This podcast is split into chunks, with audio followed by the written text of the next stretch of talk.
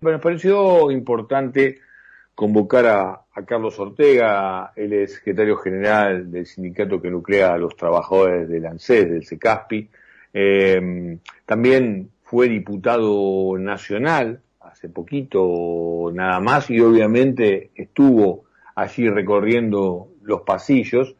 Eh, incluso participó fuertemente en lo que fue la ley este, contra las grandes fortunas, digo, con, la idea de que aporten las grandes fortunas, algo que tuvo una, discusión muy fuerte en ambas cámaras.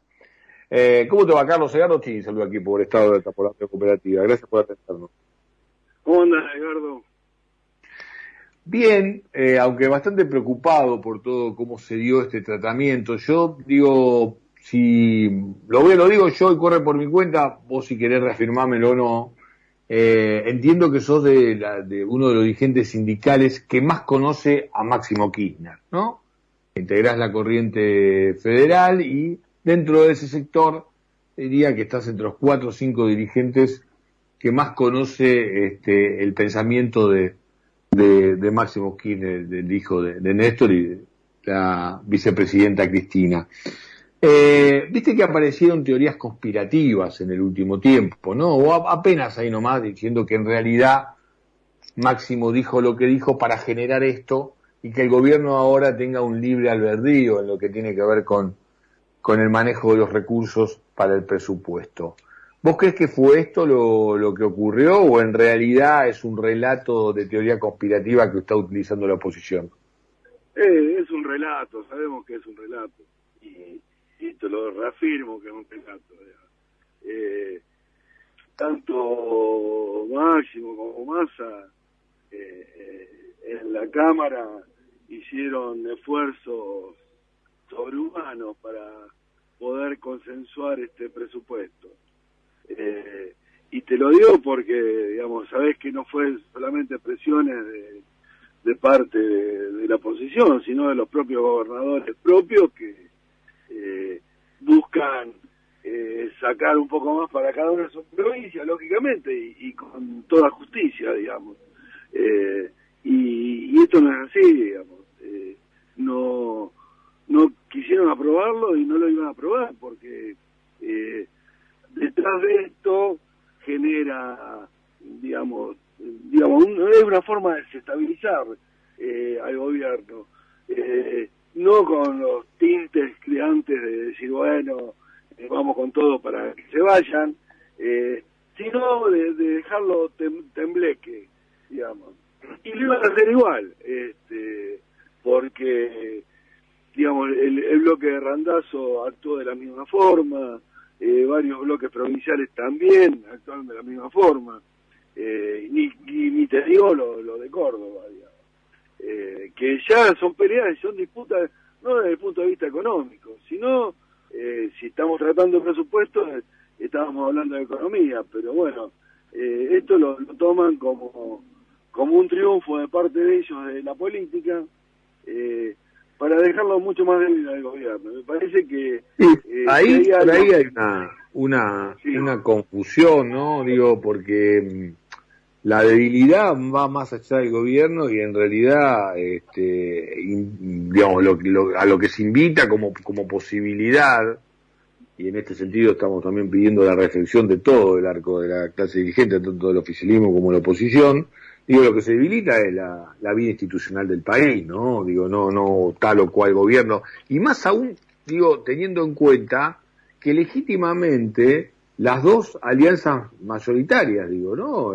La del peronismo hoy, que, a través del trípode del acuerdo está en el, eh, eh, en el gobierno, el oficialismo, el poder ejecutivo, y la intención, este, a partir de parte de lo que fueron las elecciones últimas de, medio término eh, de, la oposición, puede haber una alternancia o puede en los próximos dos años reafirmar el gobierno este, la actual gestión. Con lo cual digo, eh, nadie debería querer apostar a un país ingobernable, ¿no?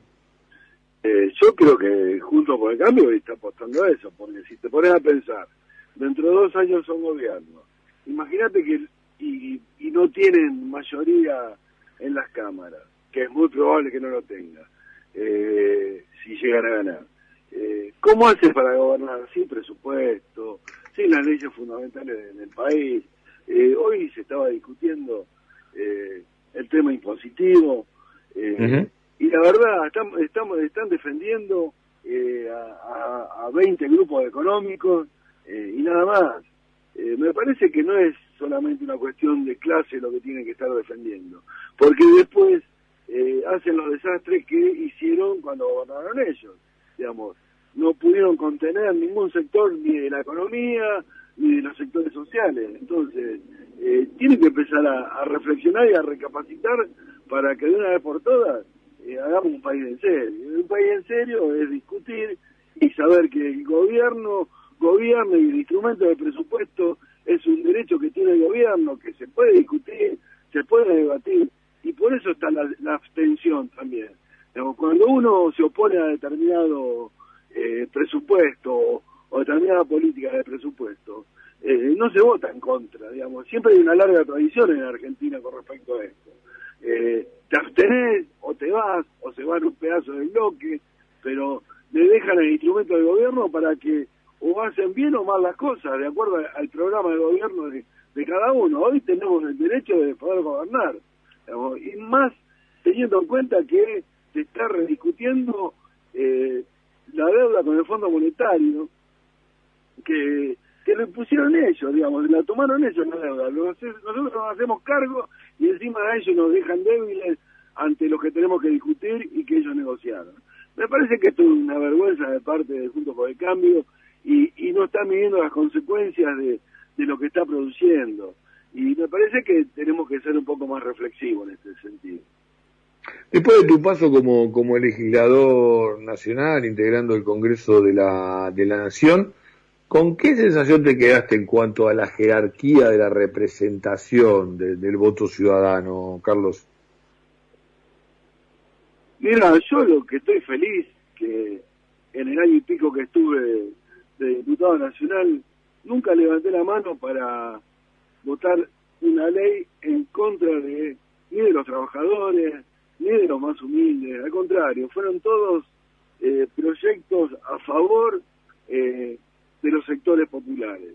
Y, me parece que esto es para reivindicar y resaltar lo que está haciendo el Frente de Todos desde el punto de vista legislativo. Digamos, como vos bien decías, eh, el impuesto a las grandes fortunas, el impuesto a las ganancias, hay un montón de leyes en zonas frías, eh, te puedo nombrar 20, 30 leyes que hemos votado y que son extraordinarias y que lamentablemente lo mediático no, sur, no surte efecto porque justamente estamos atados de pie y mano con, medios concentrados que, no eh, no resaltan realmente los, valores que se votó durante estos dos años en, eh, la Cámara de Diputados y en la, en la Cámara de Senadores. Eh, yo, por lo menos, desde el lugar de frente de todos, me siento orgulloso de haber pertenecido a este bloque y, y la verdad eh, deja mucho que desear, nuevamente te digo, con lo que venía diciendo anteriormente, eh, las posturas de ciertos sectores de, de, Junto por el Cambio, porque no creo que sean todos así, digamos. Eh, hubo leyes que, que, se han votado y que eh, en esto de, de, del juego parlamentario eh, parte de, los radicales miraron para otro lado para que podamos aprobar ciertas leyes. Entonces, me parece que hay una ala dura de parte de Juntos por el Cambio que, que quiere hacer un desastre con el país. Quiere hacer un desastre porque no le importa nada. No le importó endeudarnos eh, con el Fondo Monetario ni, ni, una deuda de casi de 400 mil millones de dólares. Eh, Imagínate que le va a importar si le va bien o mal un gobierno que también le vaya mal o bien a un país.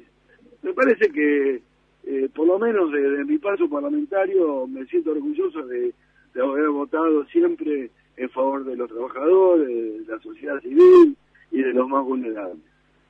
Igual eh, se, hace, se hace difícil de, entender ¿no? esta, esta dinámica donde ante una alternativa, eh, digamos, probable, ¿no? de poder convertirte en alternancia de, de gobierno, eh, creo que además es una asignatura pendiente de nuestra democracia, haya acuerdos básicos, ¿no? Algunas cuestiones que además hoy por hoy encima están obligadas a realizarse a partir de lo que vos mismo describías, que es esta negociación con el Fondo Monetario Internacional, donde una de las exigencias es cierta previsibilidad, porque obviamente el acuerdo lo van a, se va a seguir pagando este, el mejor acuerdo posible en los próximos 10 años, con lo cual, obviamente, más allá de muchos de los grandes errores y horrores que cometió el Fondo Monetario Internacional, va a pedir esa, esa previsibilidad. Ahora me quería detener en otra cuestión y, como parte del análisis de lo que recién decías, que tiene que ver con la comunicación de algunos, de algunos temas, porque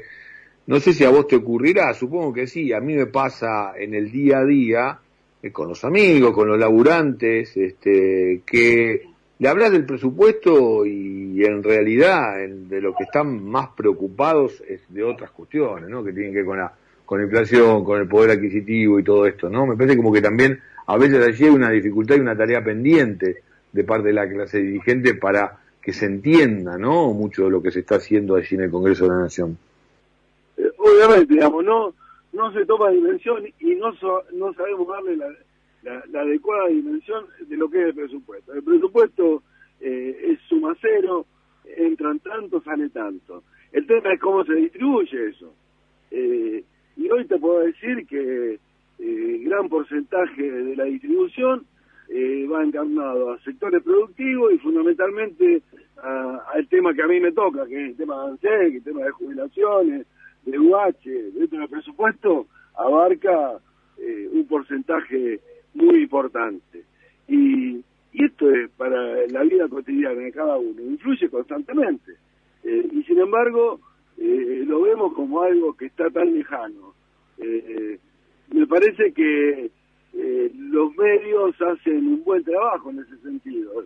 lo hacen ver como si fuera algo extraño a, a lo cotidiano y sin embargo es, es parte de lo cotidiano, de ese presupuesto. Carlos, gracias por esta comunicación, que termine muy bien día.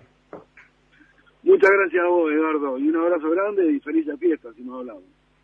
Gracias, igualmente. Carlos Ortega, eh, exdiputado nacional por el Frente de Todo, titular de, Sindicato que nuclea a los trabajadores, pasó por aquí por Estado de Alta por la radio cooperativa.